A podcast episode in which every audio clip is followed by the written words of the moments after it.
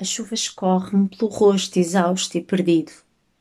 As gotas grossas e carnudas ensopam umas roupas finas por baixo do espesso casaco de malha. Os meus olhos cristalinos vestem um manto de lágrimas quentes contrastantes com o ar da noite. À fraca luz do candeeiro de rua, tudo parece envolto numa névoa. Mal consigo ver o característico número 23 da sua porta pintado com tons de ouro. No entanto, os acontecimentos desta noite repetem-se na minha cabeça de um modo claro e em cores vivas. Vejo perfeitamente os acontecimentos desta manhã, quando a minha inocência e ingenuidade eram lamentáveis. Tal como em todas as outras madrugadas, ao acordar, pus a mão na mesinha de cabeceira em busca dos óculos. Após alguns momentos a tatear pela superfície metálica e gélida, consegui finalmente alcançá-los. Levantei-me lentamente mesmo com óculos, pouco via. Sabia que a minha visão piorava a cada dia que passava, e não havia nada que eu pudesse fazer em relação a isso. Dirigi-me à casa de banho para tomar a medicação. Não me podia dar ao luxo de ter mais alucinações. A última vez fora numa entrevista de emprego, durante a qual comecei a gritar ao ver um enxame de vespas a sair do ouvido do administrador empresarial da companhia. Infelizmente, os meus berros foram o suficiente para não ser contratada. Viver com síndrome de Charles Bonnet é realmente um desafio. Comecei a desenvolver esta doença quando a minha visão piorou abruptamente. As ilusões são vívidas e expressivas, mas por vezes muito abstratas, sendo esta a única maneira que tenho para conseguir distinguir o mundo real daquele que se passa na minha cabeça. Não obstante os obstáculos que esta condição me impõe, nesta manhã sentia-me feliz. A minha alma estava leve e o meu corpo flutuava sobre o soalho escuro, enquanto vestia uma camisa colorida e flutuante. Esperava este dia com ânsia, havia vários meses. Finalmente o meu amor regressaria do seu trabalho na Hungria. Para o receber, decidi cozinhar fettuccine Alfredo, o seu prato favorito desde criança, por também este se chamar Alfredo. Para este efeito, saí à rua e dirigi-me em direção à mercearia. Voltei a casa determinada a confeccionar a melhor massa que as minhas habilidades permitiam. Vinte minutos depois, o prato estava pronto. Sentia-me orgulhosa do meu trabalho árduo e esperava que ele apreciasse o tempo investido.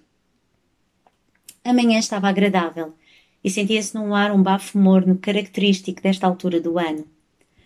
De maneira a surpreender o Alfredo, tomei a decisão de esperar pelo meu homem no seu apartamento e utilizar o espaçoso terraço para preparar um piquenique. A sua chegada estava prevista para as 3h45 da tarde, mas pelas 7h50 ele ainda não tinha aparecido e não havia meio de responder às minhas chamadas insistentes e regulares. Por volta das nove e meia, recebi uma curta mensagem dele, escrita num tom seco, a dizer que estava tudo bem, mas que só me poderia ver na manhã seguinte.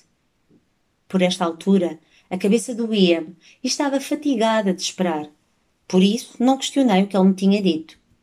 No entanto, estava cansada e decidi encostar a cabeça no sofá momentaneamente, acabando por dormitar num sono agitado e repleto de sonhos bizarros. Despertei abruptamente com o som das chaves a rodarem no trinco.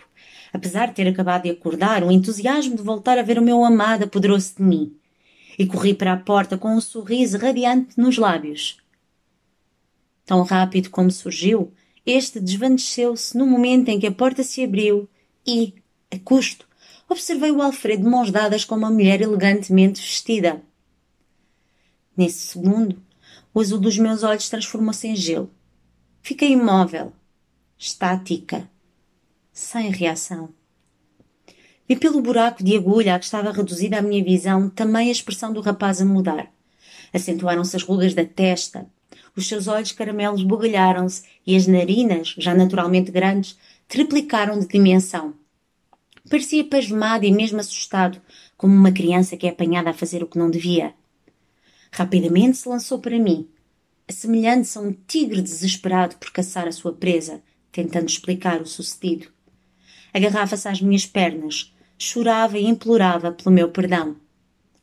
De súbito, voltei a tomar conta da minha consciência e fui capaz de reagir. Quando isto aconteceu, uma onda de raiva assumiu o controlo. Gritei, barafustei e atirei com coisas. Estava desvairada. Como é que aquele homem, que eu julgava ser tão genuíno, revelou ser um mentiroso tão grande?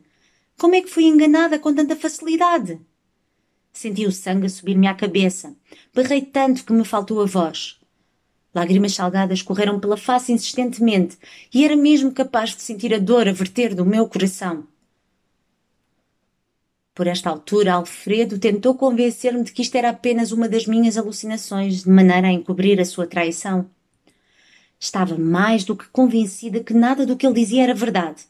Mas o simples facto de ele me fazer duvidar de mim própria e de usar a minha doença como uma maneira de se proteger irritou-me ainda mais. Ele era um monstro, uma escumalha, e nada do que saía da sua boca era verdadeiro.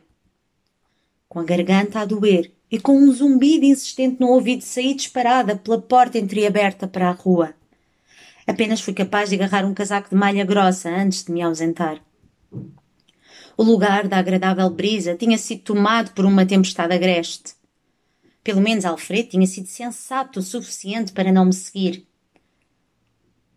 Agora a raiva tinha sido substituída por uma tristeza profunda, daquele tipo de tristeza em que só queremos fugir de nós mesmos daquele tipo de tristeza em que o coração dói tanto que ficamos com uma dor aguda no peito.